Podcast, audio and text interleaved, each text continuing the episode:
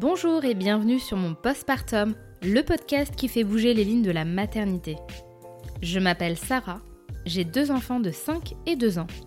Et ces dernières années, plusieurs questions et réflexions ont traversé mon esprit à propos de mon rôle de mère.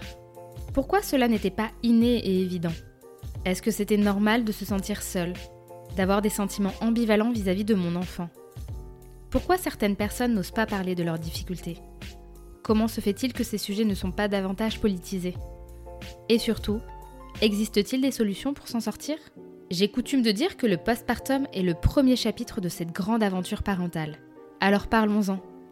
Ici, vous trouverez des témoignages sincères, touchants et bien souvent percutants. Il y aura également des professionnels avec qui nous pourrons comprendre certains aspects scientifiques, sociaux et politiques de la maternité. Enfin, j'espère qu'à travers cet espace, vous pourrez trouver du soutien, du réconfort et déculpabiliser.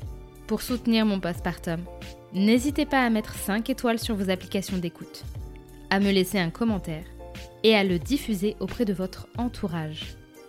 Je vous souhaite une très bonne écoute. Pour Souad, il a fallu 4 ans avant d'être enceinte. 4 années où l'envie, le fantasme et l'idéalisation d'un bébé à venir rythmaient son quotidien. Mais à l'arrivée de sa fille, elle déchante. Car rien ne se passe comme prévu. Un accouchement long et douloureux qui se soldera par une déchirure profonde du périnée. Un bébé aux besoins intenses qui ne lui laisse pas de répit. Son envie d'être une mère parfaite, quitte à se brûler les ailes. Et enfin la fatigue, l'isolement et l'impression de ne pas être à sa place. Avec Swad, nous avons parlé de ses premiers pas en tant que mère, du surmenage et de la dépression qui lui ont laissé un goût amer, mais aussi de l'arrivée surprise de sa deuxième fille, qui lui a permis de se réparer et de voir sa maternité sous un nouveau jour. Salut Swad Salut Sarah Enfin Je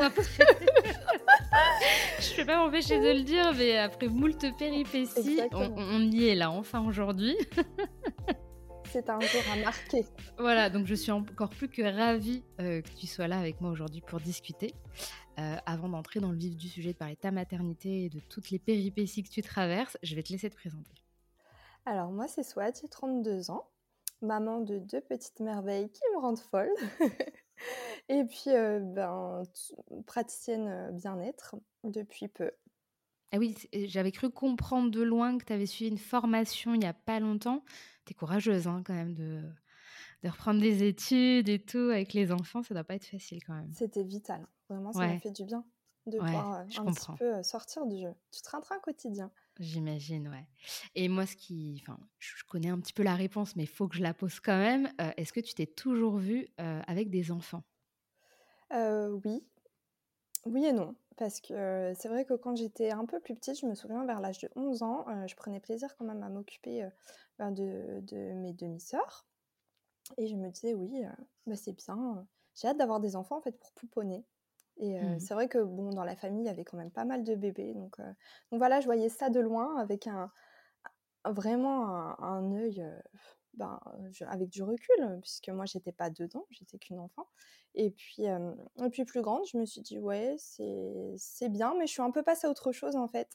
J'avais trop peur, je me disais, mais moi je veux pas d'enfant parce que déjà il faut accoucher ça me faisait tellement peur ça me tétanisait. Je disais de toute façon ça va abîmer mon corps. Ouais ce que tout le monde a pensé ce qu'on pense toujours plus ou moins d'ailleurs. C'est ça. Et puis puis voilà après c'est revenu vraiment quand j'avais un peu vers 20 21 ce besoin viscéral d'être une maman jeune comme ma mère et d'avoir des enfants. Et je me voyais déjà en fait avec ma famille vers 23 24 ans je me disais j'aurais fait ma famille et puis, et puis voilà. Ouais.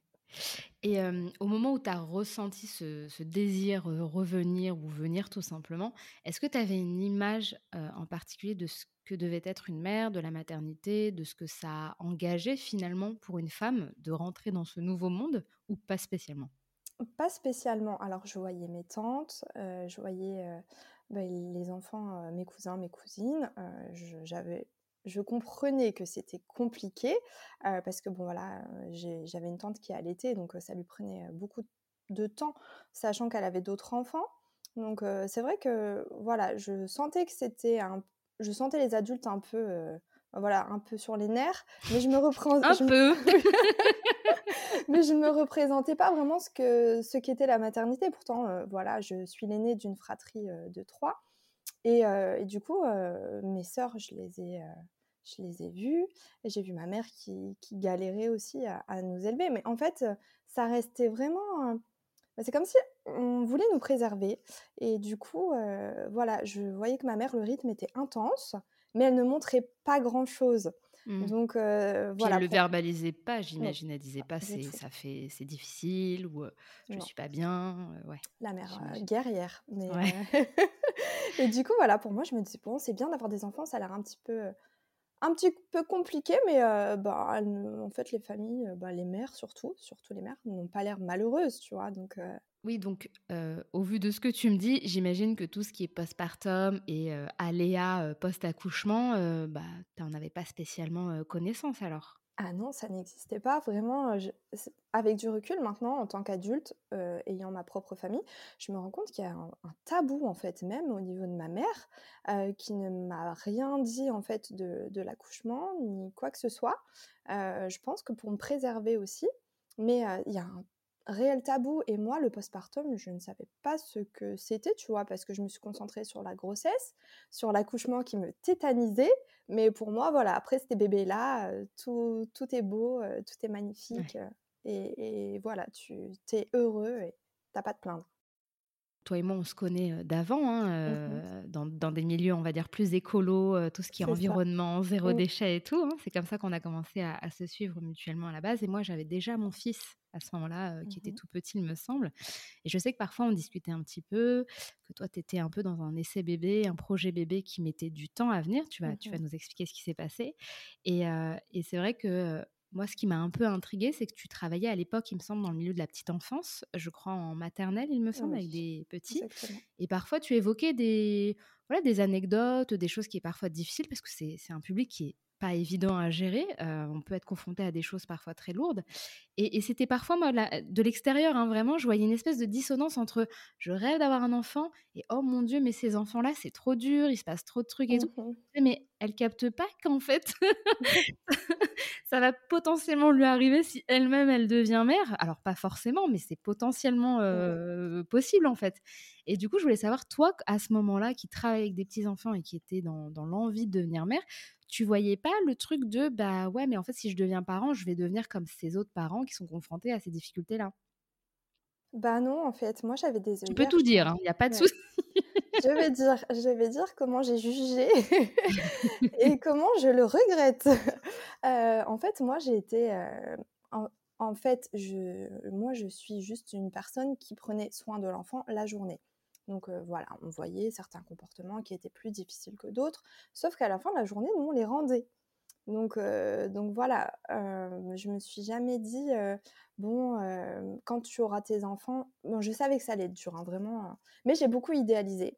Et je me disais, non, mais moi, la, mienne ou le mien sera calme, je vais être comme ci, comme ça. Et puis, voilà, je vais pas céder s'il y a des caprices, quoi que ce soit, parce que j'ai été cette, cette femme sans enfant qui s'est permise de juger des parents sans connaître le contexte, sans connaître, en fait, juste en voyant, en voyant deux petites minutes, voilà, un comportement, un caprice, etc., ou de la, en fait, de l'éducation bienveillante. Et moi, je me mmh. disais, mais je laisserai pas passer. Et en fait, j'ai jugé en disant que moi, mes enfants seraient mieux que et, finalement, en fait, je n'étais pas avec la famille, je n'étais pas avec cette mère, je ne savais pas ce qu'elle traversait, mais je me suis permise de, juger, mais sans savoir que, bah là, en fait, ça allait se retourner contre moi, et que tant qu'on n'a pas d'enfant, en fait, on a beau dire on va être comme ceci ou comme cela, on ne peut rien prévoir en fait. Et donc, mmh.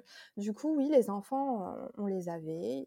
C'était compliqué. Des fois, c'était très dur. Hein. Je rentrais, je pleurais parce qu'il fallait que je décharge parce que, Bien sûr. voilà, beaucoup de, des enfants très colériques. Euh, moi qui suis hypersensible, c'était, euh, bah, je me, en fait, je ramassais tout. Je, suis une éponge. Et donc, et puis il faut les accompagner, quoi. On peut pas les, euh, tu vas pas les malmener. Non, non, c'est pas aller, vas-y pleure, fais ta colère dans ton coin. On, essayait toujours de mettre des outils en place, vraiment de. Et c'était pareil, c'était une sorte de don de soi, mais c'était sur un laps de temps. Donc après, on rentrait. Moi, je rentrais chez moi, je fermais ma porte, le calme, pas d'enfants, pas de problématiques, rien. On les rend aux parents et et basta. Oui, donc c'est bien que tu le soulignes, en fait, que finalement, toi, c'était un laps de temps et puis il y avait la structure derrière. Il n'y a, a, pas la, même charge que sur un parent euh, qui bah, il est en charge H24 et sur tous les aspects euh, du bien-être et de l'accompagnement de, son enfant. Quoi. Donc, c'est... Non, mais c'est bien de, le souligner parce que des fois, on, tu vois, on, passe le truc comme ça et, et c'est bien d'admettre que pour un parent, c'est, c'est une autre paire de manches. Quoi. Bah oui, parce que c'est du non-stop. Il y a pas, des fois, il n'y a pas de relais. Donc, c'est franchement, c'est un poids, c'est une charge. Donc, oui, comme on se disait, voilà, toi, ça a mis un certain temps avant que tu puisses voilà, avoir un enfant et tout. Est-ce que tu peux me rappeler combien de temps? Parce que j'ai un, un, doute. Quatre ans. Quatre ans, donc pendant quatre ans, tu as essayé avant de pouvoir tomber enceinte. Est-ce qu'à ce moment-là, tu as effectué des recherches? Est-ce que ça t'a laissé le temps de de, penser à ce qu'est-ce que serait ta, ta, vie de famille et peut-être de tomber sur des infos qui iraient à contre-courant de ce que tu avais idéalisé ou pas spécialement encore une fois? Non, vraiment rien du tout. Alors, sachant que je travaille avec des enfants, j'avais un aperçu. Après, je me suis pas vraiment projetée au point d'aller vraiment, parce que quand il y a un sujet qui me plaît, j'y vais corps et âme. Et du coup, je me suis pas dit, allez, je vais regarder, je vais lire ceci, cela. Mais en fait, je me posais des questions sur le fait que pourquoi ça bloquait. Donc je me disais, tout le monde, j'avais l'impression que toute la terre tombait enceinte, sauf moi. C'était une période juste horrible. Et je me disais bon, alors si ça ne fonctionne pas, c'est qu'il y a un problème. Donc on a fait des tests du côté de mon mari, RAS. En fait, je pensais que c'était lui qui avait un souci, tu vois. Mmh.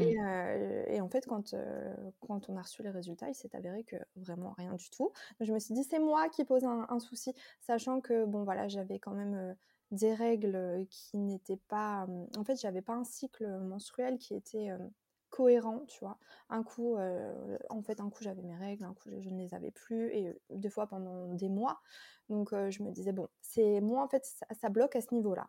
Et puis on s'est rendu compte que j'avais pas dans mes... En fait, j'ai fait des tests, a... j'avais pas d'endométriose, parce que j'ai des douleurs très fortes qui, me met... mettent dans un état où je peux aussi avoir, ben, faire un malaise. Et donc, du coup, on a fait les tests pour l'endométriose, vraiment pas d'endométriose. Et puis, en fait, en faisant des échographies, il s'est avéré que j'avais en fait des kystes sur les ovaires. Mmh. Et on s'est dit que c'était ça qui allait, en fait, qui pouvait entraver aussi ben, le, le, processus naturel. Et puis, donc, j'ai mes ovaires ont été au repos pendant un an et puis en fait j'ai pas échappé à la à l'opération et de toute façon je me disais si je la fais je en fait je peux potentiellement tomber enceinte. Donc donc voilà.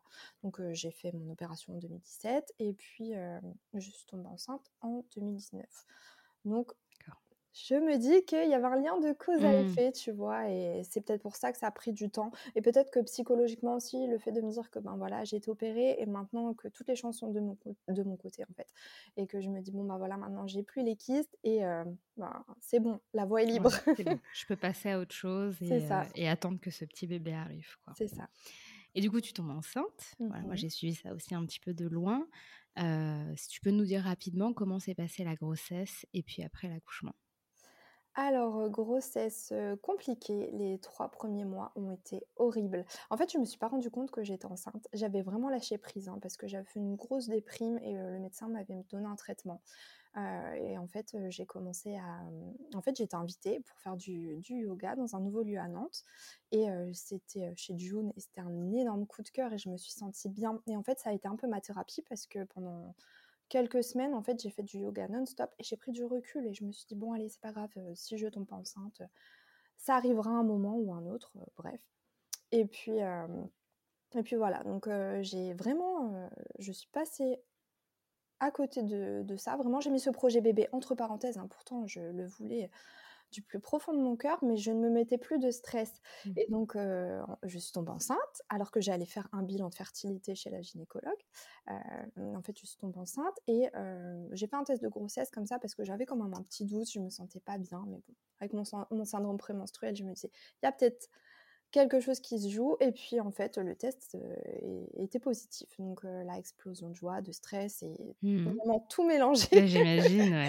la peur bleue, je me dis enfin ça m'arrive. Mais voilà, le gros stress, j'ai compris pourquoi j'étais exténuée, pourquoi j'étais pas bien, que je m'étais beaucoup renfermée sur moi-même, que je ne pouvais plus rien avaler.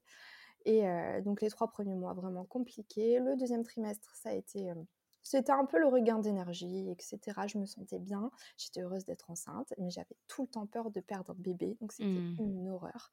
je tombée sur des témoignages sur Instagram. et j'avais qu'à pas faire, pas lire.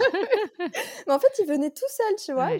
J'ouvrais mon feed et hop, allez, un petit, un petit témoignage qui, fait, qui prend bien au trip et qui te fait bien flipper pour le reste de ta, de ta grossesse.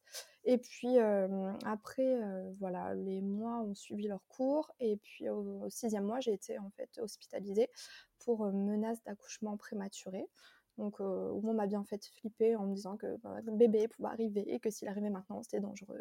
Bref, j'ai de six mois à neuf mois, j'ai tenu.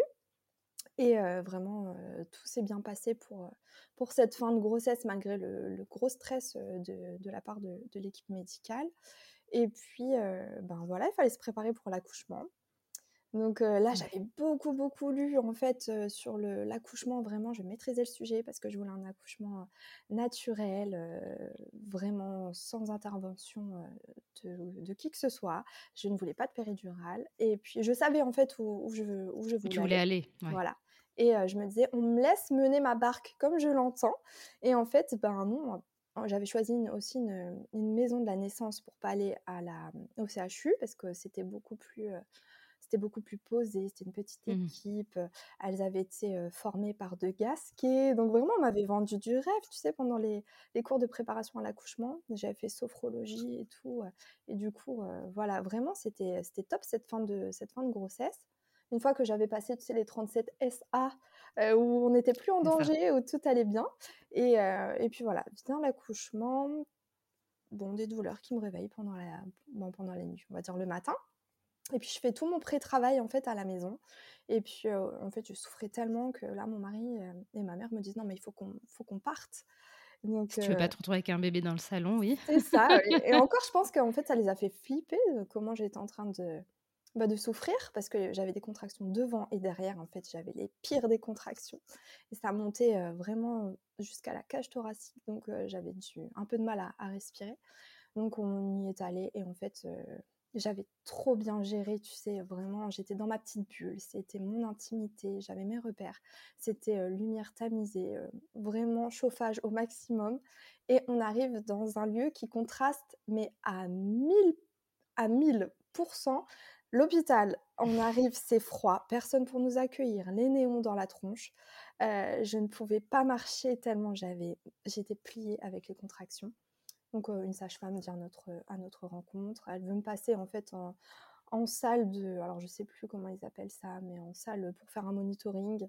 Et en fait, elle voit que je monte, je monte littéralement sur le fauteuil parce que je ne tenais plus. Et elle me dit ah non non non madame, on va aller en salle de, naissance hein, parce que je pense que on y est. Bah. Et du coup, elle, elle m'ausculte, elle me dit, mais vous êtes à 10 Elle met dans ma tête, je me dis, mais super, t'as fait ton taf, t'as tout fait chez toi. Maintenant, allez, pousse, bébé va sortir. Et en fait, ben non, la poche des os n'était pas rompue. En mmh. fait, elle m'a mis tellement de pression. Il fallait. En fait, tout. En fait, je ne comprends pas. Mais tout. Elle voulait que tout aille vite. Donc, on me dit, je vais rompre la poche des os. Donc, moi, je me bats. On va vous faire la péridurale. Donc, moi, je me bats entre chaque contraction en mode, non, non, non. En fait, vous n'intervenez pas. C'est hors de question. Laissez-moi gérer. Donc voilà, jusqu'à 9h30, en fait, on met une deadline, hein, tu sais, c'est mon accouchement. C'est étonnant de la part d'une maison de naissance. Enfin, un CHU, j'aurais compris, parce que c'est mmh beaucoup plus. Il y a du monde, c'est public et tout, mais souvent, les maisons de naissance, les maternités, elles sont un peu plus un peu plus détente sur cette question-là. Et au contraire, c'est pour ça que certaines mamans choisissent d'aller là-bas, en fait. Exactement. J'avais aussi choisi pour, pour ça, pour qu'en fait ce soit. On nous disait toujours, nous, on respecte la physiologie. c'est vous qui faites votre accouchement, on va dire, comme vous le souhaitez. En fait, je suis malheureusement, je suis tombée sur une sage-femme qui m'a mis énormément de pression et qui n'était pas en fait, elle n'était pas avenante, elle n'était pas chaleureuse, rien. malheureusement, il a fallu que je tombe sur cette personne. Et donc, elle m'a mis beaucoup de, beaucoup de stress et ça a ralenti en fait le travail.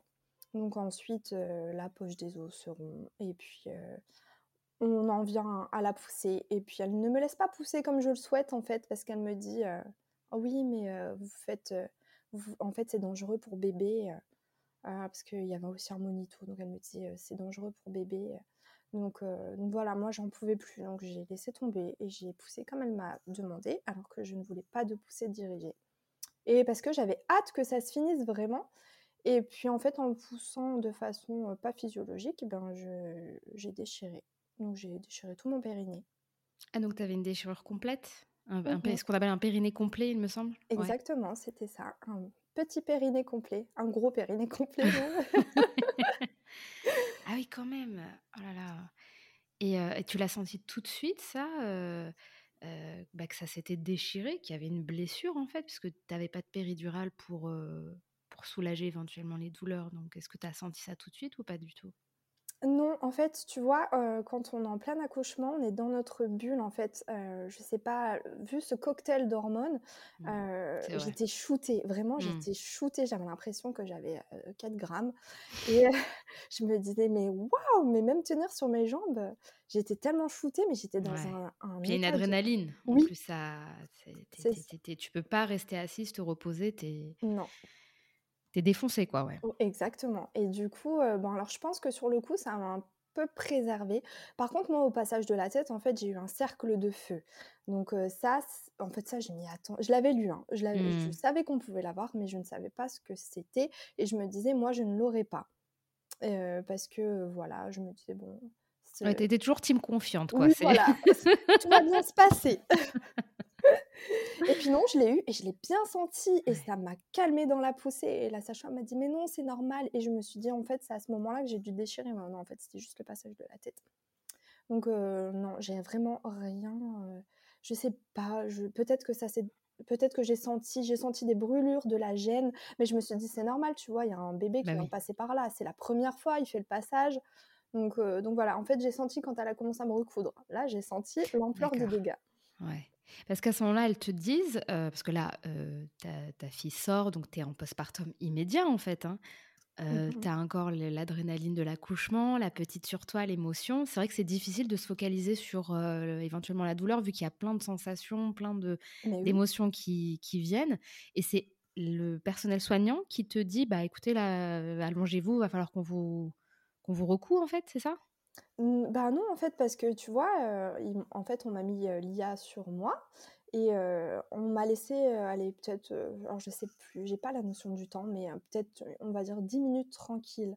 Et puis, en fait, j'étais toujours dans la salle de, dans la salle de naissance et je sais plus, je pense qu'elle s'est clipsée un moment, puis elle est revenue et puis elle m'a dit, ben, je, vais procéder aux soins. Tu sais, comme tu dis, on, accouche, c'est postpartum directement. Et du coup, elle me dit, je vais procéder aux soins. Oh, je vais devoir vous recoudre en me mettant, c'est la grosse lampe.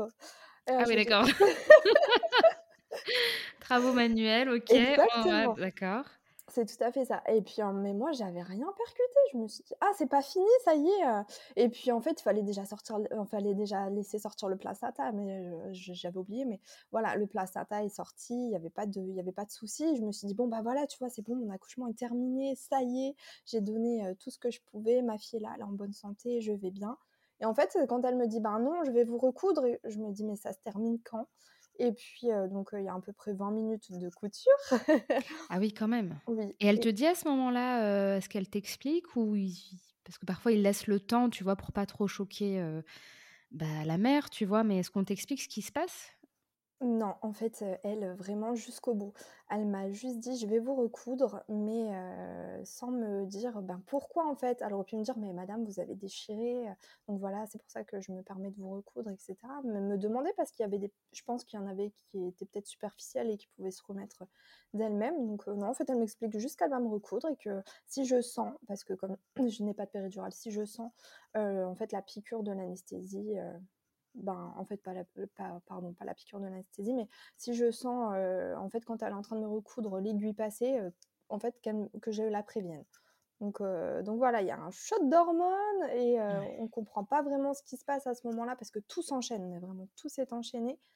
Et puis, ben voilà, moi je me laisse faire, j'ai bébé sur moi, la vie est belle, tout va bien. Je ne mesure mmh. pas encore l'ampleur des dégâts. Bah ouais, parce que là, tu fais une entrée en matière quand même dans quand on a des ouais, quand on a des des séquelles physio ou même émotionnelles, c'est c'est pas forcément évident. Donc toi, comment tu comment tu te sens dans les premiers jours, les premières semaines, que ce soit émotionnellement, face à ton nouveau rôle et aussi face à ce physique qui est un peu diminué de par, une blessure quand même qui est assez Mmh importante? Comment tu prends tout ça, de plein fouet?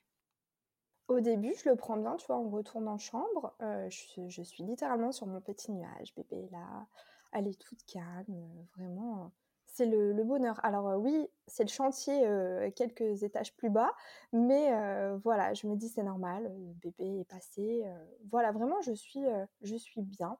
Je je réalise pas encore, tu vois? Je pense que je réalise pas parce que déjà, en fait, j'ai été, j'ai été transportée en fauteuil roulant tu vois, dans Mmh. ma chambre. Donc, hop, je on m'a mise sur le lit et j'ai pas vraiment pu, j'ai pas pu vraiment marcher. En fait, c'est au premier er au au 1 pipi, au le en fait, c'est le premier pipi qui m'a qui m'a fait réaliser que ça allait être très dur, hein, puisque je n'arrivais pas à faire pipi, puisque ça me brûlait Bah et oui. et en fait, ben, oui, c'était la déchirure qui me qui me brûlait comme ça. Et parce que je peux comparer avec le deuxième maintenant et du coup, je me dis: «Oh là là, mais même faire pipi, c'est pas possible», au point où on m'a dit: «Si vous ne faites pas pipi, ben, on va vous mettre une sonde».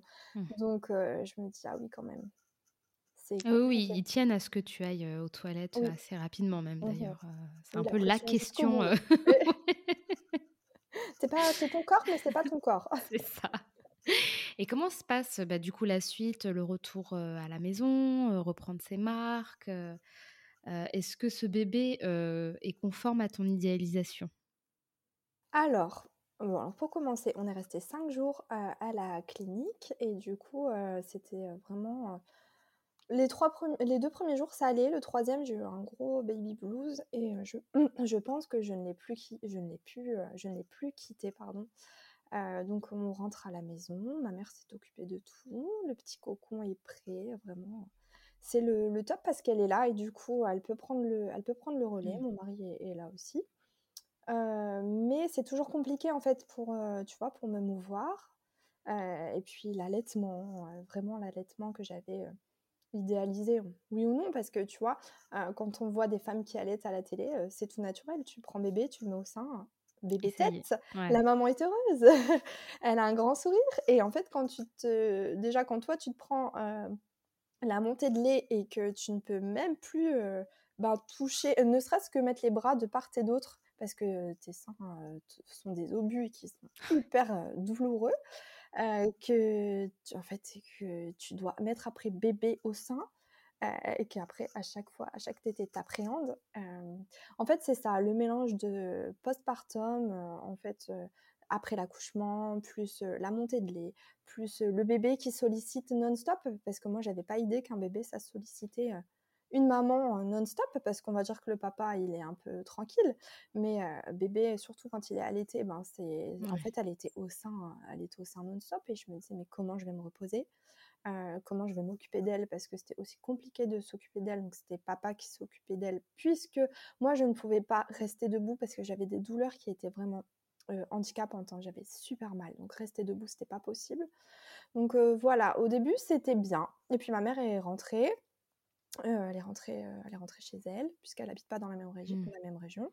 Mon mari est retourné au travail et je me suis retrouvée seule avec bébé. Ah oui. Donc là, tout un après que je en fait, j'appréhendais, hein. Je faisais le décompte, hein. Je me disais, en fait, mon mari va retourner au travail et moi, je vais me retrouver, toute seule avec, cette petite chose inoffensive qui a besoin de moi non-stop et en fait, je pensais pas que ça allait être compliqué à ce point, heu et que j'allais être, vraiment, au bout du rouleau. Ouais, parce que, heu, là, juste avant, tu dis, heu: «J'ai au troisième jour, j'ai eu une sorte de baby blues Mmh et mh. ça ne m'a jamais quitté». Donc là, avec le recul, tu arrives à cerner un peu dans quel état d'esprit tu as été pendant, heu, plusieurs semaines, plusieurs mois.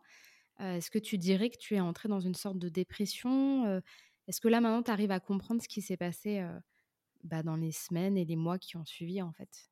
L'arrivée de de Lia?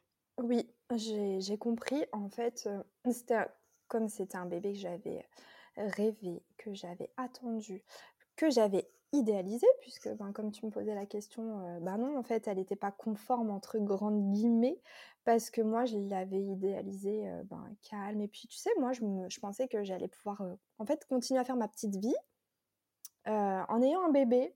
Et en fait, voilà, c'est ça, allez, j'ai fait mon shopping.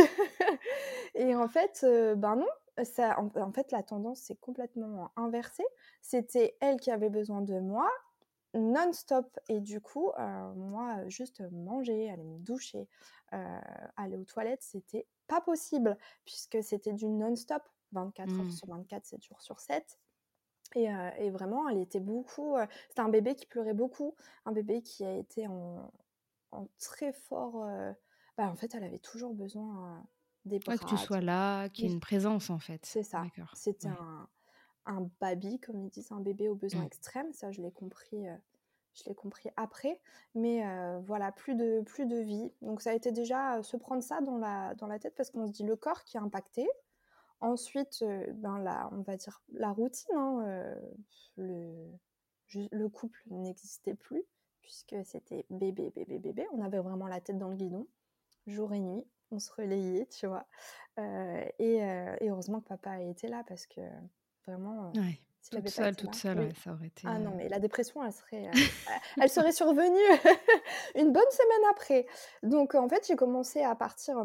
Moi, j'étais dans une. En fait, j'étais, j'avais idéalisé mon bébé, j'avais idéalisé mon futur rôle de maman. Et en fait, c'était cet enfant, je l'ai voulu et je vais tout lui donner.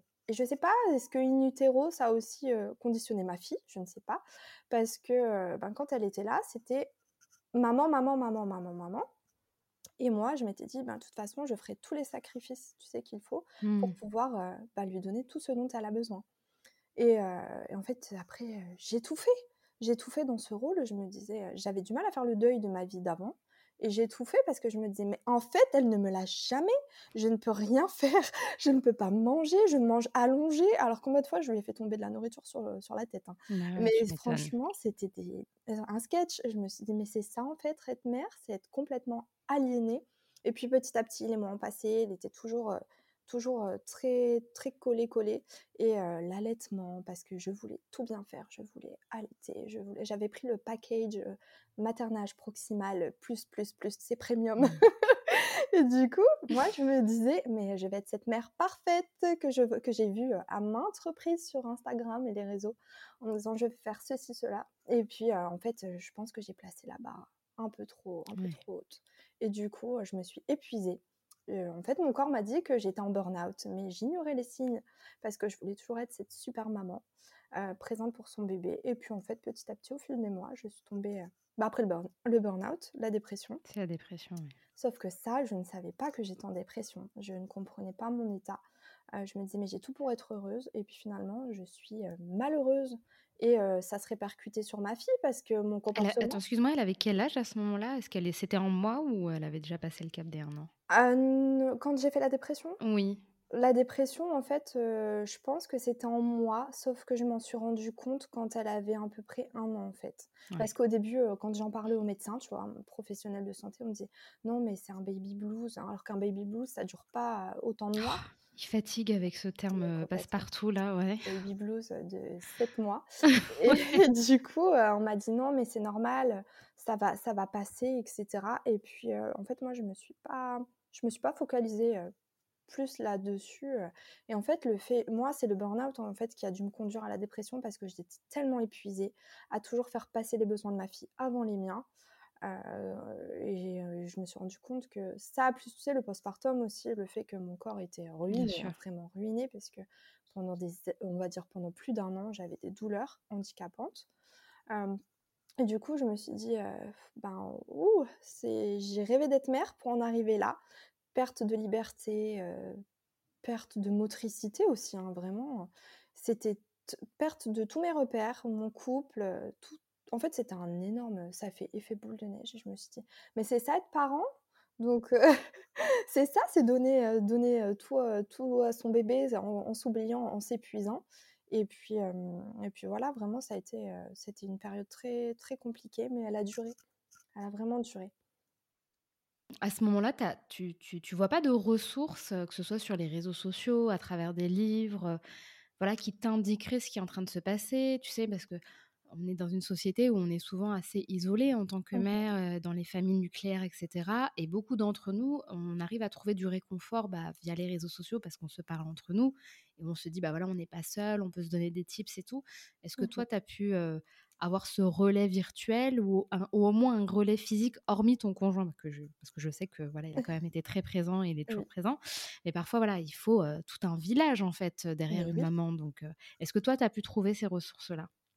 Alors, oui, vraiment, on va dire ma communauté, hein. Alors au début en fait, parce que sur les réseaux, on a toujours, c'est édulcoré, tu vois? La maternité, c'est magnifique, les mamans sont fraîches, pimpantes, tu te dis: «Mais toi, tu es tous les jours en pige, tu sens, heu, bah, tu te laves pas parce que tu as pas le temps de te laver, plus, tu sens la régurgitation», bref et tu te déjà, il y a un écart, tu te dis: «Mais c'est pas vrai, quoi, c'est une poupée Barbie, heu, elle a d'enfant». Donc, il y a ça, plus, le fait que, bah, voilà, quoi, nous, on n'a pas la famille qui est, qui à côté, donc du coup, c'est comme tu dis, il faut un village pour élever un enfant et nous, on on était vraiment que 2. Heu et du coup, ben, ma communauté, ça a été vraiment, ma ressource, en fait. Le fait que, tu vois, j'ai beaucoup, j'ai beaucoup verbalisé, j'ai beaucoup écrit en disant, en balançant, on va dire, une sorte de vérité parce qu'en fait, je suis tombée de très haut. Pour moi, c'était la désillusion totale par rapport à ce que je voyais, par rapport à ce que je vivais, il y avait un énorme fossé et je me disais: «Mais en fait, heu, ces mamans, qui ont des comptes, vitrines où elles ne montrent que ce qu'elles veulent montrer, en fait, heu, c'est pas ça la réalité». Donc, tu vois, au début, je je partageais dans des stories que je galérais, heu, plus, ben, Lia, elle avait des petits soucis donc en fait, tous les petits soucis, je les partageais, tu sais? Mmh. Et puis il y avait d'autres mamans qui me disaient: «Ah oui, bah, moi aussi mon enfant a est passé par là, t'inquiète pas, courage, c'est dur mais heu, tu vas voir, tout passe». Alors ce ce «tout passe», je l'ai entendu mais à à toutes les sauces, le le «tout passe» C'est le joker. c'est ça. T'inquiète. «Tu es dans la galère mais t'inquiète, ça passera» et du coup, en fait, ça a été, heu, ça a été vraiment ce ça a été mon compte Instagram qui m'a permis de de de tenir quand j'étais vraiment dans le hormis mon mari, hein, mais dans le et ma famille aussi autour parce que j'ai beaucoup été soutenue et épaulée, autour donc avec beaucoup d'appels et cetera.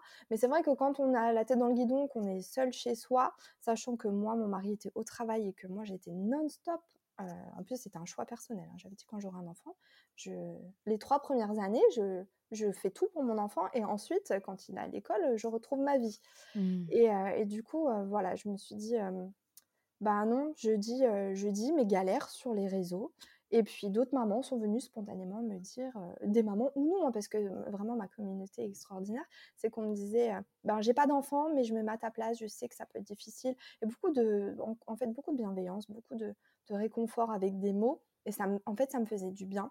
Et je sentais que, voilà, en fait, je remontais un peu la pente et je me disais: «Bon allez, il y a toujours pire ailleurs, heu, c'est pas évident mais voilà, c'est en fait, c'est ça, c'est ça être maman, c'est ça être, s'occuper d'un petit bout» et il y avait d'autres mamans qui me disaient: «Bah, moi aussi mon bébé, il ou elle t'aide beaucoup et bah, en fait, ne pas dormir, c'est une, une vraie torture» et je me disais: «Mais je suis pas» en fait, le le fait de sentir et de savoir que je n'étais pas la seule dans cette situation, ça m'a vraiment aidée, ça m'a apporté énormément de réconfort parce que je me disais: «Bon, bah, voilà, on ne le montre pas mais il y a d'autres mamans qui vivent, la même galère, en fait, qu'elles ne en fait, elles ne dorment pas ou le couple Mmh. part en baby clash et cetera». Je en fait, d'autres, d'autres mamans venaient se confier tu vois? Je me disais: «Mais ça va», tu vois? Je relativisais, je me disais: «Ça va, je je Je suis vais pas bien». je suis pas défaillante, Ouais, quoi, je suis pas je c'est suis pas défaillante et heu, je ne suis pas toute seule, j'ai un mari, alors qu'il y avait des mamans qui étaient seules et qui géraient vraiment les enfants seules et je me disais: «Je ne suis pas à plaindre». Ça me permet heu, ça me permettait de prendre du recul, tu vois? Mmh. Pendant un laps de temps. Ouais. C'est bien de le souligner et à ce moment-là, heu, au fin fond de la galère, parce que je veux dire, heu, traverser un burn-out, puis après décompenser à travers une, dépression, Mmh c'est pas mh. simple avec un bébé en bas âge, étant seule. Heu, est-ce que tu arrivais quand même à te projeter, vers un autre enfant ou en tout cas une fratrie un peu plus nombreuse? Parce que j'ai cru comprendre que toi, à la base, tu étais partie sur plusieurs enfants, au moins 2, il me semble. Est-ce que les plans ont été, en tout cas dans ton esprit, est-ce que tout a changé à ce moment-là ou pas? Non, tu t'es dit: «Bon, on verra bien»? Alors, en fait, avant d'avoir l'IA, nous, avec mon mari, on s'est toujours dit, on aurait deux enfants. C'était en fait, depuis que je suis jeune, je me disais, mon chiffre vraiment, mon chiffre idéal pour avoir des enfants, c'était deux. Parce que nous, on était trois. Et ma mère me disait, trois, c'est quand même difficile, tu vois. Mmh. Mais deux ou un, c'est difficile aussi.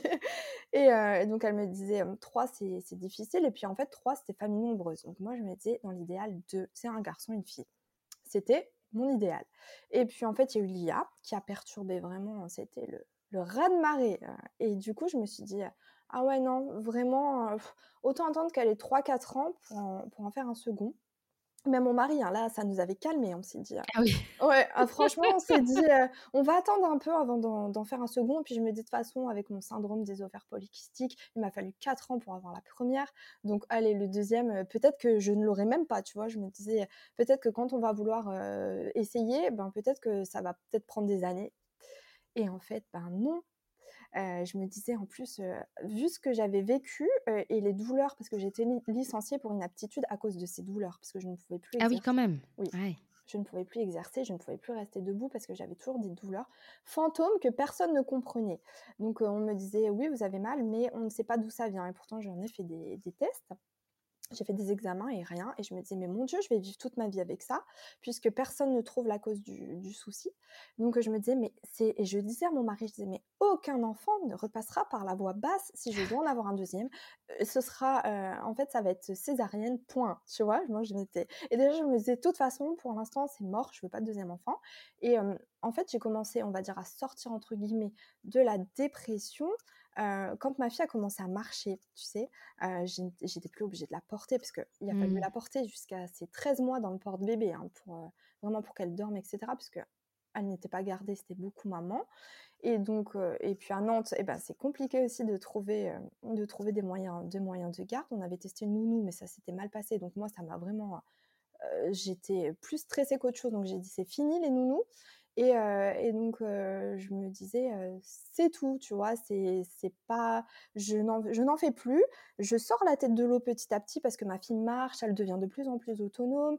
voilà, franchement, c'était pas encore facile parce que l'IA, c'est particulier. mais voilà, tu vois, je. Oui, la marche, c'est un cap quand même. Ah, mais oui.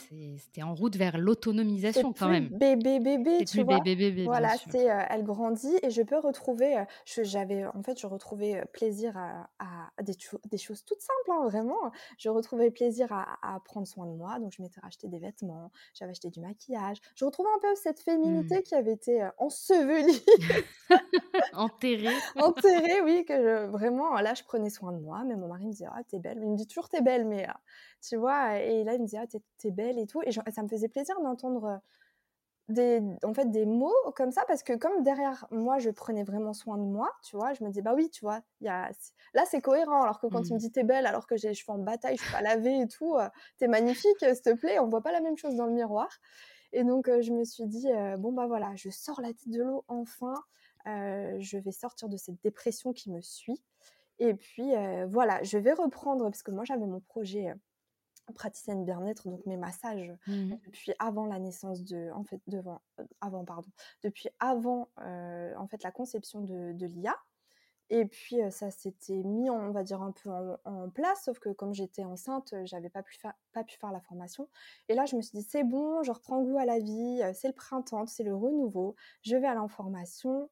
Et puis finalement, non. À peine je commence à sortir la tête de l'eau que bébé numéro 2 et bébé surprise, était en train de faire son nid.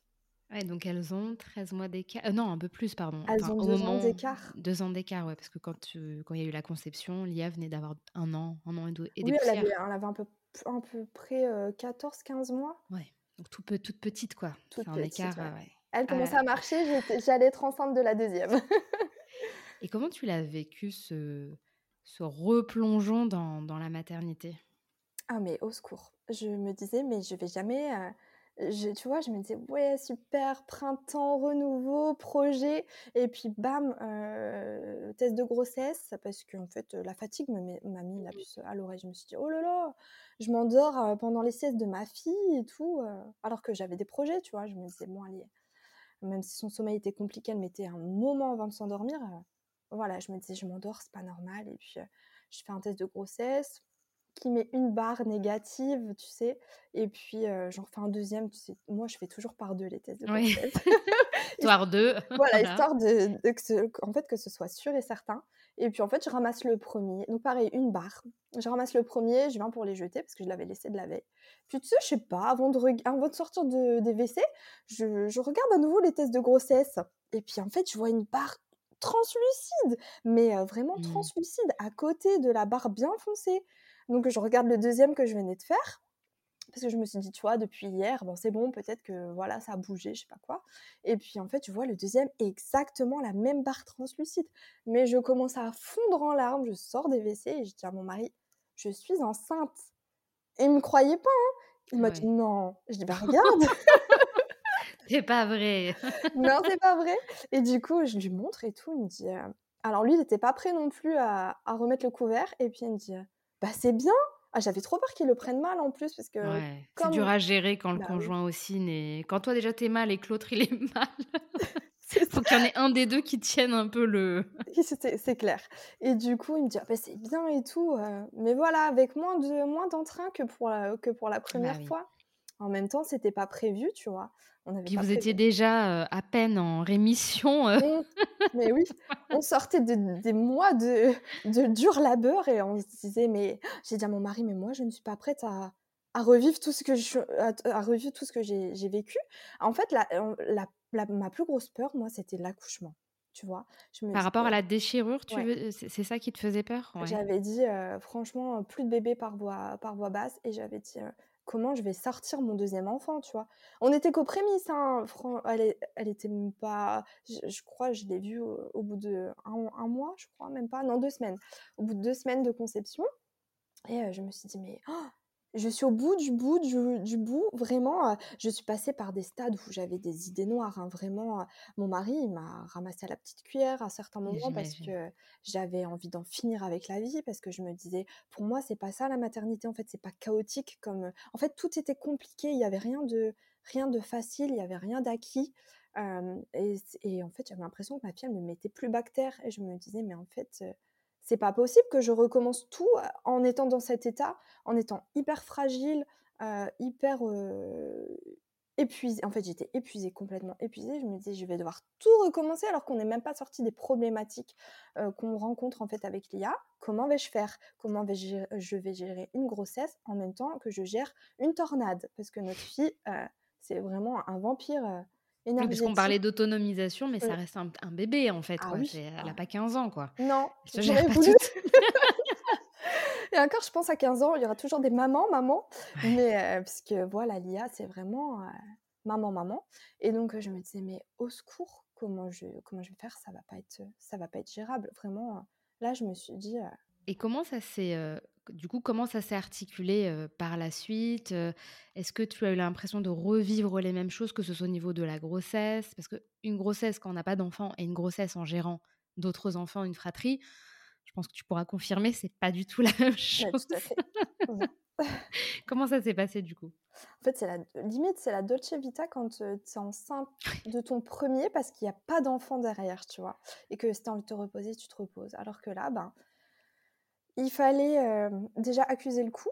J'ai mis quatre mois pour digérer la ah nouvelle. Ah oui, l'arrivée de, ce petit bébé. Quoi, Je n'en voulais pas, hein. je l'ai dit, je, le disais haut et fort, je disais à mon mari, je n'en veux pas.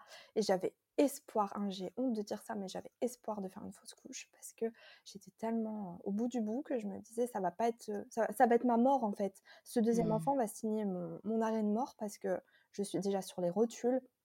J'irai un deuxième tout petit avec ma, ma tornade, c'est pas possible, tu vois.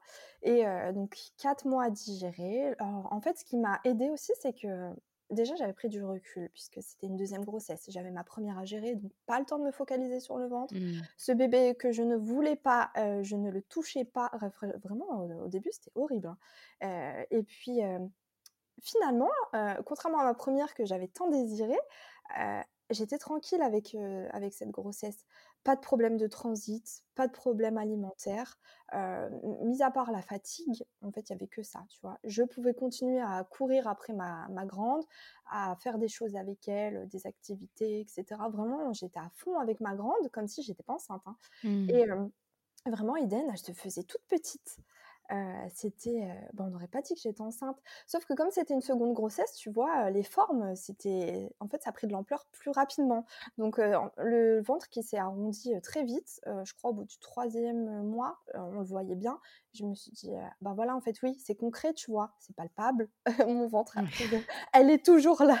je suis bien enceinte. je suis bien enceinte. Donc, donc voilà. Et en fait, ben, la grossesse, elle s'est bien passée, tu vois, dans son ensemble vraiment, à part une, seconde menace d'accouchement prématuré, mais mmh. cette fois relax parce que je me suis dit, je l'ai fait une première fois, je me suis pas mis martel en tête, j'étais pas stressée ni quoi que ce soit, j'ai laissé vraiment ben, mon, corps faire et la grossesse se dérouler. Et puis avec ma première, j'étais tellement caparée, j'avais pas le temps. Donc, Oui, c'est ça, tu es, dans, la survie déjà à la base, tu, tu peux pas t'auto-centrer comme quand tu es... Bah oui, quand es toute seule et que tu as que ton ventre à, à coucou. regarder. ton nombril à regarder. Et du coup, voilà, la grossesse s'est bien, bien passée et finalement, elle est passée trop vite. Autant pour la première, tu vois, je comptais les semaines, je comptais, les, mmh. je comptais les jours, je comptais les semaines, je comptais les mois. Et là, vraiment, j'ai rien vu passer et on arrive à la, au huitième mois. Et crise d'angoisse, parce que comme j'ai des contractions très fortes, tu vois, j'ai un, utérus qui contracte très très vite, au deuxième trimestre en fait, j'ai contracté déjà et c'était des grosses contractions. je me disais, elle peut arriver à tout moment. Est-ce que ça va tenir, contrairement à la première, tu vois, est-ce que ça va tenir jusqu'au bout ou est-ce qu'elle va arriver avant? Bon, vraiment, là, j'avais rien préparé, rien n'était prêt. j'ai tout fait à la dernière minute et même ma mère, elle était en fait descendue à Nantes pour le, pour le coup, elle me disait mais t'as rien préparé et tout, c'est en fait c'était pas moi. Mais quand c'est un deuxième et puis que tu prends du recul comme ça, bon voilà, tu laisses plus plus facilement couler. Donc j'ai fait vraiment ma valise de maternité, on va dire un peu à la dernière minute, en traînant les pieds. Et je savais, hein, parce qu'au début, quand j'étais enceinte de Eden, je me suis dit, c'est mort, il n'y a pas de voix basse, ça va être césarienne. Donc, euh... tu étais toujours dans la peur, en fait, ah malgré tout. C'était l'angoisse, mon, angoisse, mon angoisse ultime. C'était même pas l'après, c'était comment va se dérouler l'accouchement, tu vois?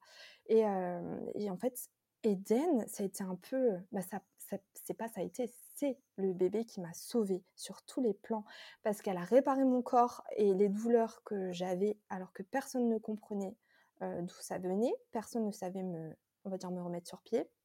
Eden m'a sorti de la dépression. Et Eden m'a réconcilié avec la maternité.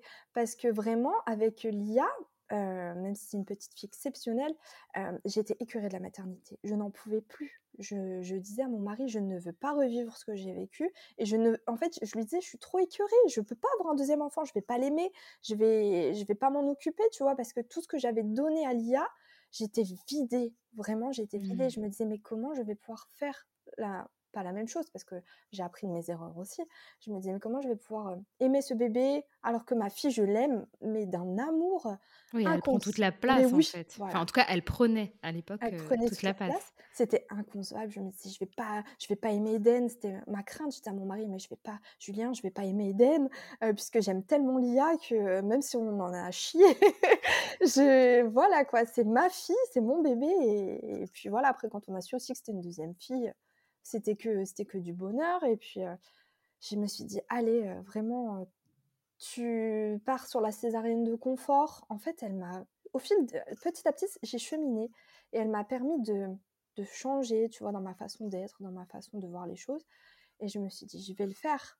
Je vais le faire mais pas à la clinique. C'est mort. Je ne retourne pas à la clinique dans ma tête, c'était je vais me débrouiller, je vais accoucher à la maison. Donc c'était le projet j'accouche à la maison au tout départ avec sage-femme. Sauf qu'à Nantes, on n'a pas, on en a peut-être deux ou trois, mais déjà elles sont loin et en plus il fallait faire son suivi en fait de grossesse dès le départ avec une sage-femme. Donc moi tu vois vraiment l'accouchement, je prenais tellement de recul. C'est vers le huitième mois que j'ai commencé à paniquer en me disant Eh oh, réveille-toi, c'est bientôt là. Donc, va un jour sortir, donc il serait peut-être temps de. ouais, c'est peut-être temps de, de, voir, tu vois? Et donc, toutes les sages-femmes, elles me disaient que ben non, en fait, pour un accouchement à domicile avec, avec une sage-femme, c'était pas possible. Et puis j'étais suivie, parce que moi, je fais vraiment les choses d'une façon différente. J'ai fait ma rééducation du périnée de ma première pendant ma seconde grossesse. Donc, ah oui. D'accord. Du coup, j'avais expliqué à cette sage-femme qui était en train de me faire, qui me faisait la rééducation, que je voulais accoucher à la maison. Donc, tout le monde me disait non, mais pas toute seule. il vous faut un professionnel de santé. il vous faut une sage-femme. c'est dangereux. Nanana, Tu vois, mais comme moi, je, déjà, je, crois en Dieu, donc je m'en remettais en, en fait, je m'en remettais à lui, et je me disais, dans tous les cas, la première fois, ça s'est mal passé. Donc, si je veux éviter que ça se passe mal à nouveau, en fait, si je veux vraiment être libre de mon enfantement, vaut mieux que j'enfante chez moi. Donc, dans ma tête, ça a cheminé, tu sais, de césarienne de confort, je suis passée mmh. à je vais accoucher à la maison. C'est vrai que t'es partie d'un opposé à l'autre quand même. D'un extrême à l'autre. Et je vais accoucher sans personne, tu vois, mais vraiment sans personne, parce que je me disais, puisqu'il n'y a aucune sage-femme qui peut venir, bon, tant pis, tu vois, je, oui, puis en soi, c'est pas. Enfin, je veux dire, si ça arrive, ça arrive, quoi. Il y a pas de. On va pas venir te taper sur les doigts. Bah, non, c'est rapide. Il y a plein de femmes qui accouchent chez elles parce que c'est hyper rapide. On peut pas. En fait, je me disais, je ne peux rien prévoir, mais je reste ouverte au fait que c'est possible que j'aille aussi en clinique, tu vois. J'avais fait mon dossier et voilà, j'avais ma place en clinique. Si, si j'avais voulu aller en clinique, j'aurais fait en clinique. Et puis en fait, mon mari me disait mais moi je me sens pas capable de. c'est vrai que lui, le pauvre, on l'a mis en adjoint, genre euh, commis d'office. c'est ça. Je prends ma décision, euh, tu vois, ma décision était prise, mais je lui ai dit, euh, on va faire ça tous les deux. Et là, c'était panique. Mon mari m'a dit, non, mais imagine le cordon, il est autour de, tu sais, tous les clichés. Lui, il m'a sorti tous les mmh. clichés. Bah, après, il a pas tort parce que ça peut arriver aussi. C'est des éventualités quand même, ouais. Et du coup, il m'a dit, mais moi, je ne saurais pas réagir si le bébé, il y a un souci, ni quoi que ce soit. je disais, mais relax, je dis, depuis la nuit des temps, les femmes, elles enfantent. Je dis, dans des, certains pays, il n'y a aucun professionnel de santé et les bébés vont bien. Tu vois, dans ma tête, c'était pour que je puisse rester pleinement actrice de mon accouchement, il faut que j'accouche chez moi. Mais je ne restais pas fermée, tu vois, à, l'éventuelle possibilité que je finisse en clinique. Donc le huitième mois, c'était des crises d'angoisse. Je sentais que ça descendait, que ça se rapprochait, ça s'est accéléré parce que ça passe tellement vite un accouchement. Neuvième mois, voilà, j'étais partie un jeudi chez ma sage-femme, parce que j'avais trois sages-femmes. Et en fait, j'étais allée chez ma sage-femme qui fait de l'acupuncture, parce que j'avais une varice vulvaire qui m'enquiquinait. Et en fait, le sacrum et la varice, seule l'acupuncture m'aider, tu vois, à, mmh. supporter et me faisait passer un peu les symptômes. Et elle m'a dit, oulala, là là, elle m'a dit, elle m'a mis les aiguilles en fait, et puis j'ai beaucoup contracté. Et en fait, dans ma tête, je me suis dit, oula, mais c'est possible que j'accouche là, tu vois, sur le, sur le tapis à côté. Et, et, elle revient me voir et puis elle me dit, ça va et tout? Je dis, bah, j'ai beaucoup contracté et tout. Elle me dit, ah, votre ventre, il est bas. Je pense que. Elle me dit, j'avais peur que vous accouchiez ben, ici. Et elle m'a dit, mais je pense que ce sera, en fait, ça va être pour les jours à venir elle m'a dit soit ce soir, en plus elle m'a fait paniquer parce qu'elle m'a dit soit ce soir, soit, soit demain ou dans le week-end. Et puis, puis voilà, je suis rentrée chez moi, c'était encore ben, de l'angoisse. Vraiment, je, prenais des fleurs de bac parce que j'angoissais, je pleurais, j'avais tellement peur. Je me, en fait, je me refaisais mon premier accouchement, je me disais, imagine. Mmh. En plus, avec ma varice vulvaire, j'avais peur qu'en enfantant, tu sais, par voix basse, que tout, tout, explose, tu vois. J'avais peur qu'elle explose. j'avais peur de déchirer à nouveau mon périnée, parce que bon, j'ai toujours, tu vois, maintenant mon périnée il est marqué, donc. J'avais peur de repartir sur le même. Le même schéma. Le même schéma, en fait. C'est un trauma qui ressort forcément. c'est un trauma qui, qui ne, qui n'est en fait, si j'avais pas enfanté une deuxième fois, je serais restée avec mon trauma. Tu vois, même ça, Eden, elle m'a réparé à ce niveau-là.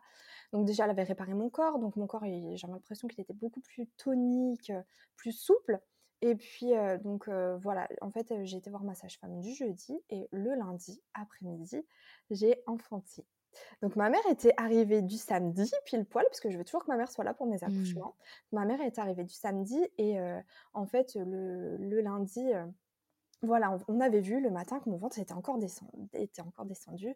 Et ma mère, elle plaisantait, elle me dit Oui, euh, bah, ça va arriver, tu vois. Et puis on est au téléphone avec ma soeur, et puis elle me dit bah, Peut-être que tu vas accoucher cet après-midi. Et on rigolait vraiment euh, à milieu de se dire que oui, j'allais bien, bien accoucher l'après-midi. C'était une prémonition. on en plaisantait, mais on n'aurait on pas dû en plaisanter. Et puis, euh, tu vois, je mets ma, ma, fille à la sieste, et ma fille, elle a toujours besoin de.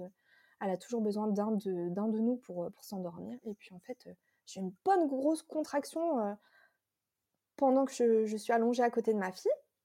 Et je me dis, oh bon, allez, c'est bon, c'est une contraction de plus. Mais je les sentis passer. Mais comme elles étaient toutes très fortes pour cette deuxième grossesse, je me suis pas dit, voilà, le travail se, prépare. Donc ma fille s'endort. au bout de 20 minutes, je commence à sortir de, la chambre. Je ferme la porte de, de sa chambre et j'enchaîne une seconde contraction très forte qui me plie. Et là, ma mère était dans le salon. J'arrive, tu sais, on n'a pas 100 mètres carrés, mais le couloir, il fait quelques, quelques, quelques mètres.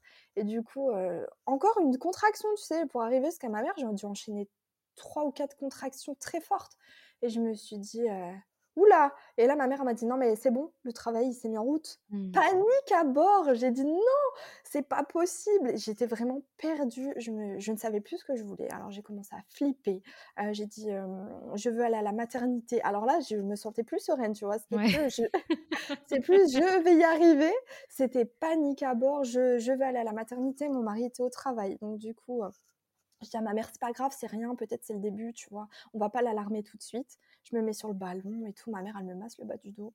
Et, euh, les contractions sont tellement, tellement fortes que je ne peux pas tenir en place. Donc, euh, comme pour mon premier accouchement, je commence à arpenter l'appartement. Grand soleil, donc ça me perturbe parce que je pense à coucher la nuit et au final, non. Donc, euh, j'arrive pas à me mettre dans ma bulle. On appelle mon mari. Là, ma mère lui dit non, mais c'est bon, c'est c'est sûr et certain. Donc mon mari arrive très rapidement, je vais me mettre dans la salle de bain.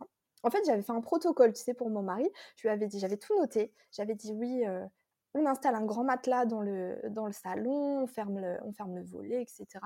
Et puis, euh, en fait, je ne tenais pas en place. Il n'y a rien qui me, qui me calmait parce que les contractions étaient tellement fortes. Moi, je pensais, tu sais, mmh. que naïvement, que j'étais au début de mon travail et que voilà, j'allais euh, supporter les contractions pendant quelques heures. Et en fait, le fait déjà d'avoir du mal à me mouvoir sans savoir qu'elle s'était déjà bien engagée, je me dis, bon, allez, vas-y, mets-toi dans la salle de bain. Ma mère, en plus, c'est un truc de ouf parce que ma mère, elle me dit, je t'ai ramené une ampoule colorée, tu sais, elle l'a mise la veille et le lendemain, j'accouchais. Je dis, vas-y, mets le rose et tout. Et le rose, c'était le plus tamisé.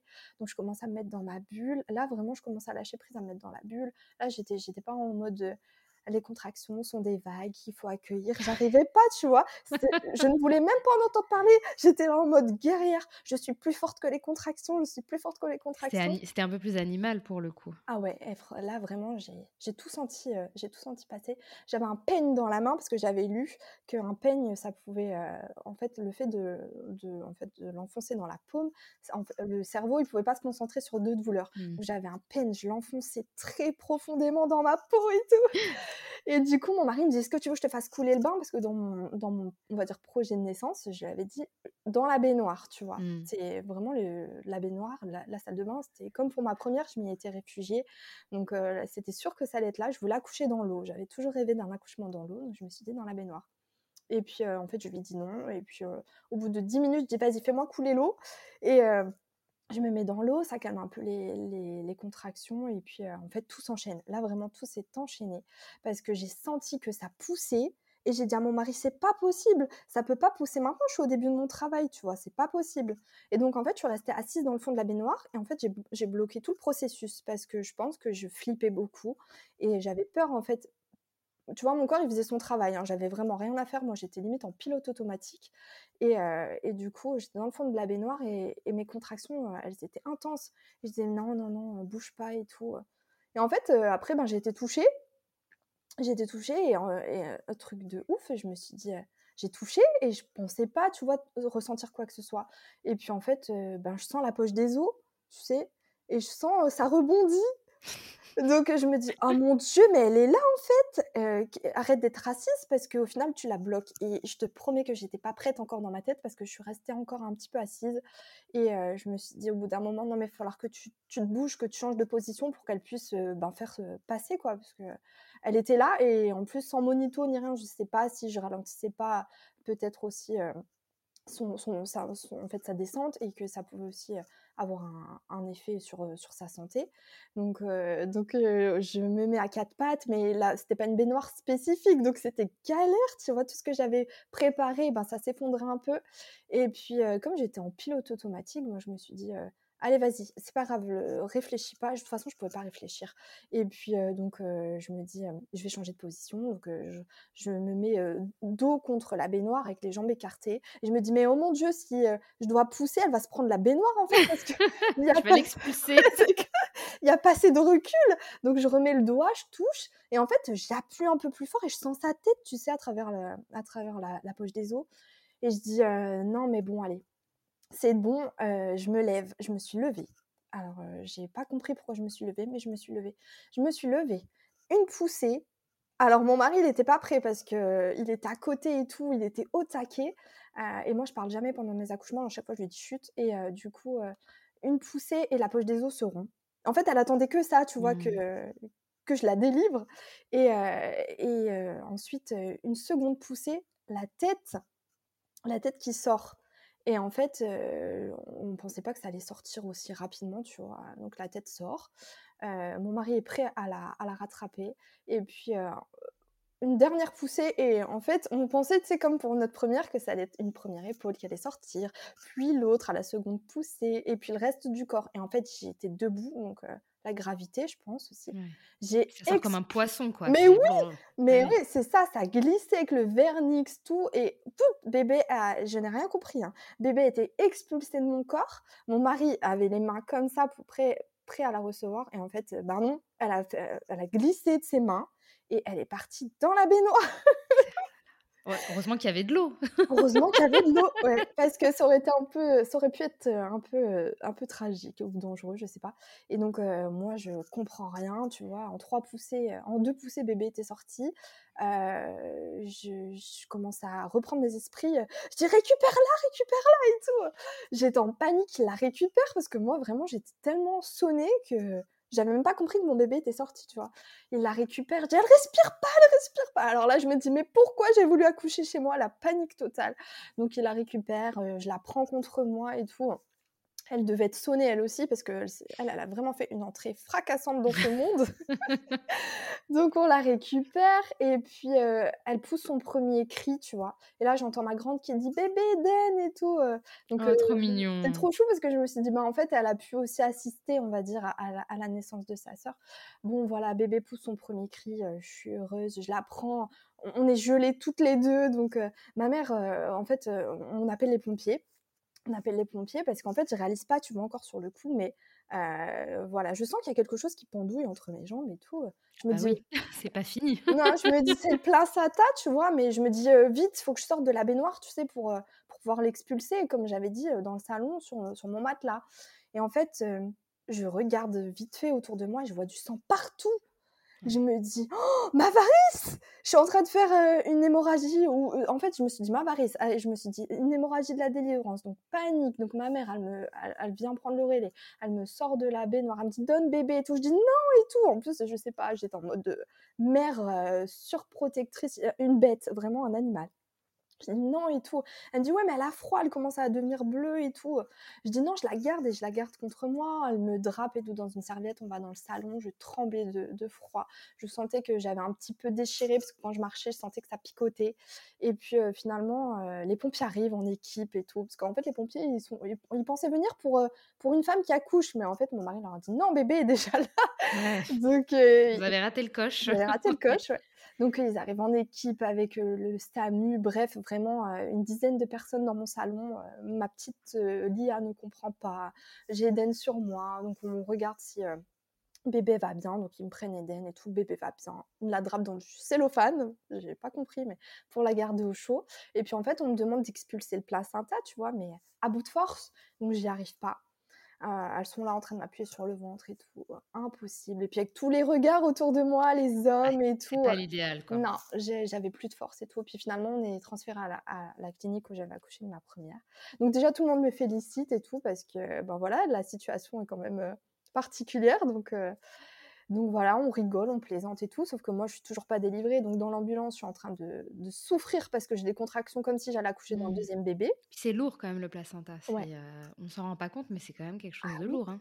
et c'est, ça peut être dangereux parce que ça peut euh, pourrir, enfin ça peut amener, des infections et autres Bah, aussi. oui, oui, s'il a commencé à se décrocher et qu'il y a des Ouais. bactéries qui se mettent, du coup, bah, voilà, c'est pour ça aussi, tu vois, que j'avais peur de cette hémorragie et puis, en fait, j'arrive à à la à la clinique et 2 sages-femmes merveilleuses me prennent en charge, des jeunes, vraiment des amours.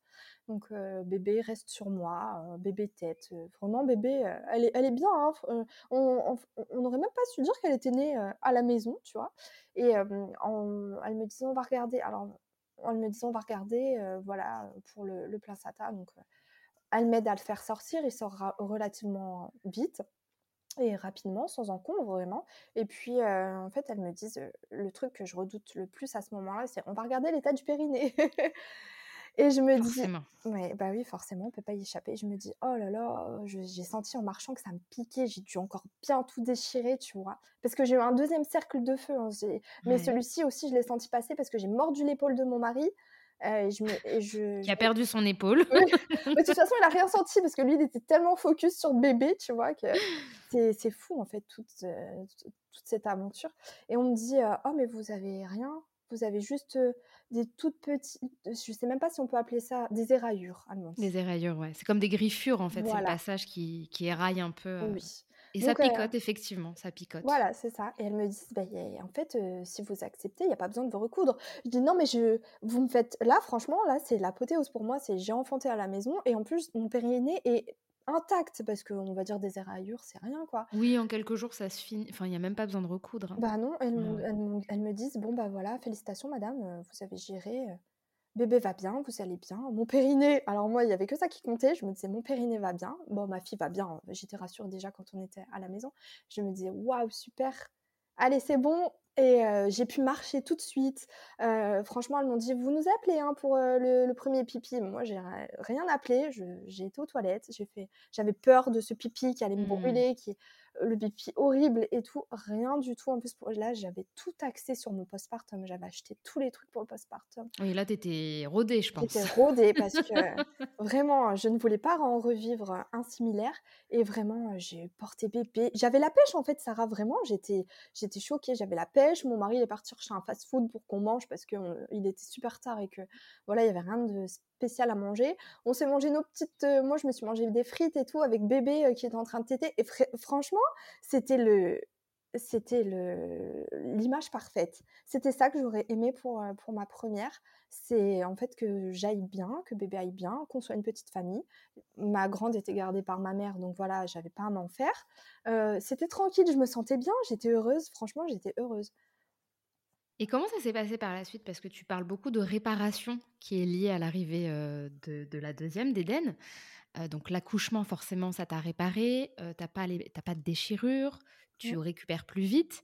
Est-ce que la suite a été un peu plus simple? Je veux dire au moment où tu es rentrée chez toi, que tu as repris ta vie, bah, avec la plus grande aussi quand même à gérer, voilà, tous les aléas que peut qu'on peut avoir en postpartum immédiat avec un tout petit, comment ça s'est passé pour toi? Bah, vraiment, heu, je avec du recul, je maintenant que, voilà, j'en ai eu 1 et qu'à comparer, heu, vraiment le 2e, il était juste merveilleux. Je suis rentrée, bébé sous le bras, hop, déjà j'ai pu marcher parce que la clinique, elle est à 5 minutes de chez nous. Donc j'ai pu marcher, tu vois? On n'a pas pu on n'a pas eu à prendre la voiture. Donc j'ai marché en poussant ma poussette avec bébé, je suis arrivée, ma mère nous avait fait le comité d'accueil. La rencontre entre les entre les sœurs et tout, c'était juste merveilleux. Et puis tout est fluide parce que c'est un 2e, tu vois? C'est pas l'inconnu, tu sais où tu vas. Mmh. Tu Et sais puis que tu n'idéalises pas, en fait. Je pense que ta posture, elle change tout, Ah mais finalement. oui, mais clairement, je pense que c'est ça aussi qui m'a qui m'a fait du bien, c'est que je n'ai rien idéalisé, je n'ai rien voulu contrôler, alors que pour la 1re, j'ai voulu tout contrôler et j'avais déjà tout idéalisé. En fait, c'était ce plan qui devait se jouer et pas un autre et en fait, la vie m'a montré que non, c'est pas moi, en fait, qui tire les ficelles.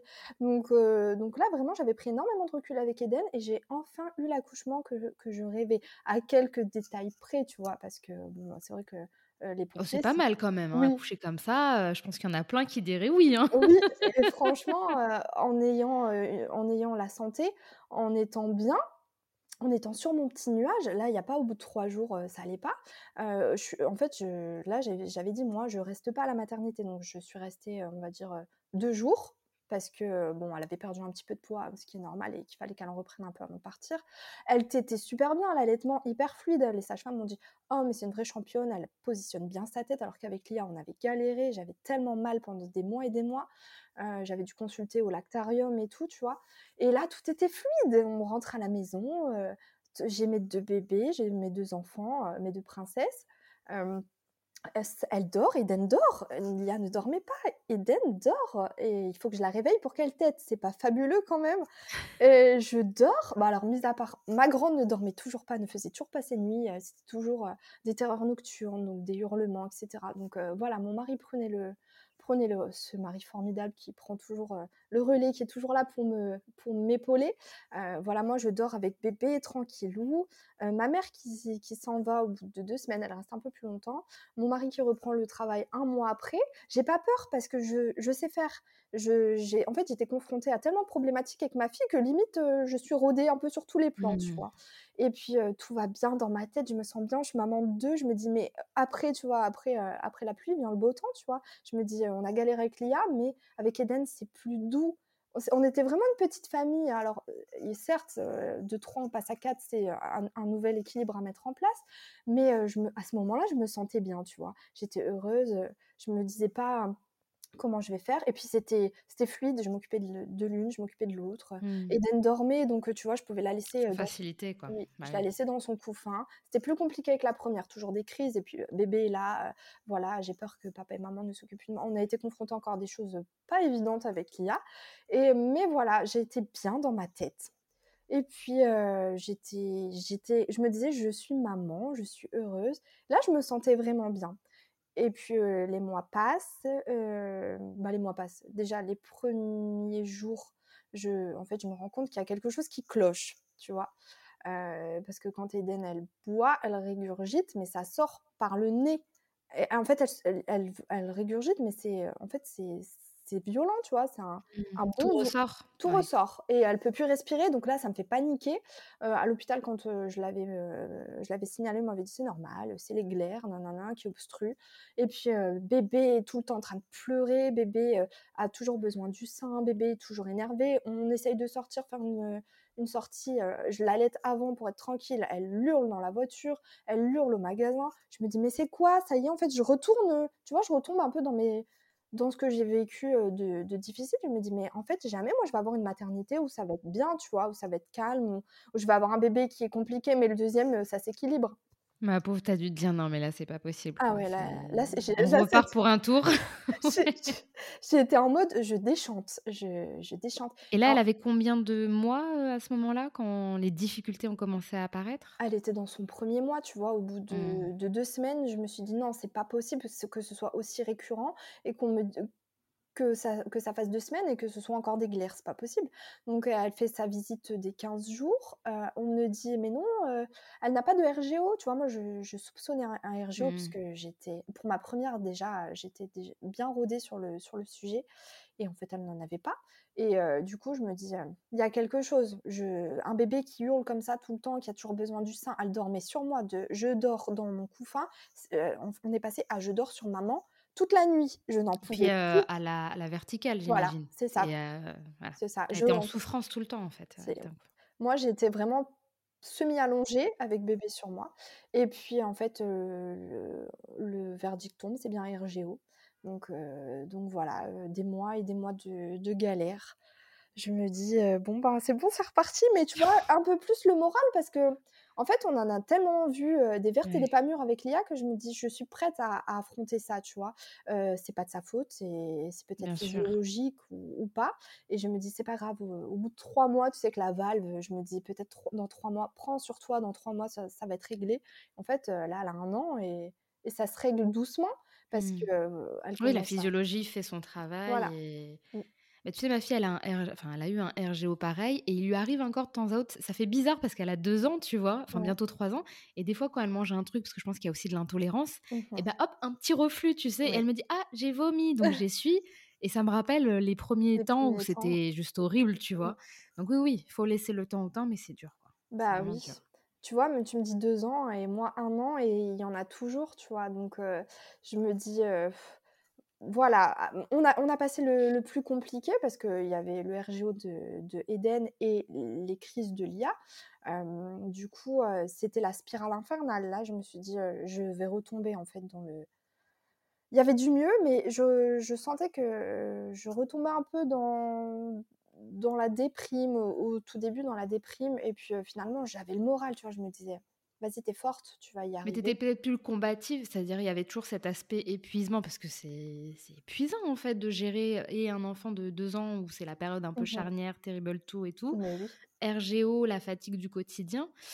Euh, on peut pas t'en vouloir en fait d'avoir des voilà des, idées noires peut-être de mmh. vouloir baisser les bras mais d'un autre côté te dire bon allez ça va peut-être passer tout passe je sais pas si tu te l'as dit à ce moment-là voilà oui c'était mon mantra tous les jours tout passe tout passe la nuit tout passe Ouais, parce que, enfin, moi qui, qui te suis, on en a déjà discuté aussi quelques fois. Je sais que là, même encore aujourd'hui, c'est compliqué. Mais toi, comment tu te, mmh, comment dire, comment tu te sens par rapport à ce rôle maintenant, avec tout ce que tu as vécu, avec les aléas, le recul que tu as pris et le fait, comme tu dis, d'avoir été réparé et d'avoir vu les choses sous un autre angle, en fait? Ben, je te cache pas qu'il y a des moments qui sont encore très difficiles. Là, je sens que je suis dans une phase, on va dire, un peu descendante où je suis à nouveau épuisée parce que Eden a grandi, Eden a d'autres besoins. le RGO a fait aussi qu'elle s'est mise à ne plus dormir comme elle dormait quand elle avait quelques mmh. mois. Donc c'est un peu la copie de sa sœur, une boule d'énergie. elle est aussi, en fait, sa sœur criait beaucoup quand elle était petite, donc moi ça me rendait vraiment dingue. là c'est pareil, Eden est toujours en train de, de, crier, en même temps elle nous sort toutes ses dents, donc c'est vrai que c'est compliqué, tu vois. Mais du coup, il y a des fois où je me sens à nouveau. là, je le dis, je verbalise en mode j'en ai marre. Je, mmh. je le dis à mon mari, je dis mais moi je démissionne. Même si je sais que je ne peux pas démissionner. Ah, techniquement, tu peux pas. non, j'ai vraiment signé un CDI pour le coup, mais, mais je me dis c'est compliqué là, tu vois, même si j'ai été en formation, ça m'a permis de sortir un mmh. peu de mon train-train parce que je réalise que quand même, ça devait être, on va dire, deux ans, deux, trois ans où je m'occupais de l'IA, mais il y a eu Eden. Ça fait quatre ans que je suis à la maison. Euh, même si voilà, il y a ma création d'entreprise et tout derrière. Euh, ben, en fait, je suis toujours dans ce rôle de maman. Je suis pas euh, la souade femme qui a sa vie et ses enfants. C'est la souade maman en fait, les, enfants gravitent énormément autour de, autour bah de moi. Et comme elles sont petites et qu'elles dépendent de moi, tu vois, bah c'est maman, maman. Mais des fois, j'arrive à, faire le deuil en me disant mets-toi entre parenthèses parce que c'est le, bas âge, c'est normal. Et d'autres où, comme là, dernièrement, je n'en peux plus. Là, je sens que ça tire encore sur la corde parce qu'on passe des nuits très compliquées. Mmh. voilà, poussée dentaire, donc nuit très compliquée. En fait, je suis dans une phase en fait, ça fluctue, tu vois. Si, C'est le creux de la vague, là, en ce moment. C'est le creux de la vague, Et puis ça remonte, ça va remonter. Mais, mais parfois, j'ai envie de, je le dis souvent, hein, j'ai envie de claquer la porte et, partir parce que je n'en peux plus. Et dire ciao, Ciao, parce que c'est trop aliénant, ce rôle. Je, pense qu'il y en a beaucoup qui, le pensent. Et je pense qu'on l'a toutes pensé un jour au moins, genre la journée interminable. Tu sais, il est déjà 10 heures, mais ressenti minuit, où euh, tout est, en bazar, t'as pas mangé, t'es décoiffé. Tu... Et tu dis, mais oh là là, si je pouvais juste les lâcher, eh les confier à quelqu'un et m'extirper quelques heures. Exactement. Exactement. mais du coup, toi, est-ce que tu aurais des, ouais, des, des, conseils de ce que tu as appris? Qu'est-ce que ça t'a appris, toutes ces épreuves? Voilà, si tu avais en face de toi une une future mère qui idéaliserait peut-être, euh, ou alors qui serait dans, un, voilà, dans une déprime avec des enfants très rapprochés. Est-ce que toi, voilà, il y a, y a des ressources qui t'ont permis de tenir et qui te permettent encore aujourd'hui de tenir? Oui, bah tiens, tant que tu me parles de ressources, euh, moi je voudrais surtout euh, dire qu'on n'est pas seul. Malheureusement, on est on est super isolé une fois qu'on est maman et ça se ressent plus quand on est maman, tu vois. Euh, et ça, il faut s'y préparer. On n'y est jamais vraiment préparé parce que on est, pendant neuf mois, on est coucouné, on est surmédicalisé et puis en fait, à la période charnière où bébé est là, on, te laisse. Euh, allez, débrouille-toi. Et les mamans qui sont isolées ou les, les mamans qui sont seules ou qui ont des, de la famille comme nous, tu vois, un peu ailleurs euh, en France, eh ben si tu n'es pas préparé, si tu n'as pas, comme tu dis, tout un village autour de toi, ça peut être euh, voilà, des personnes physiques ou euh, via les, réseaux sociaux, ben c'est compliqué. Et en fait, moi, c'est ce qui m'a manqué, euh, même si j'étais, j'étais, je suis bien entourée, ce qui m'a manqué, c'est d'avoir des gens qui, en fait, qui sont autour et qui me disent c'est difficile, mais tu vas y arriver.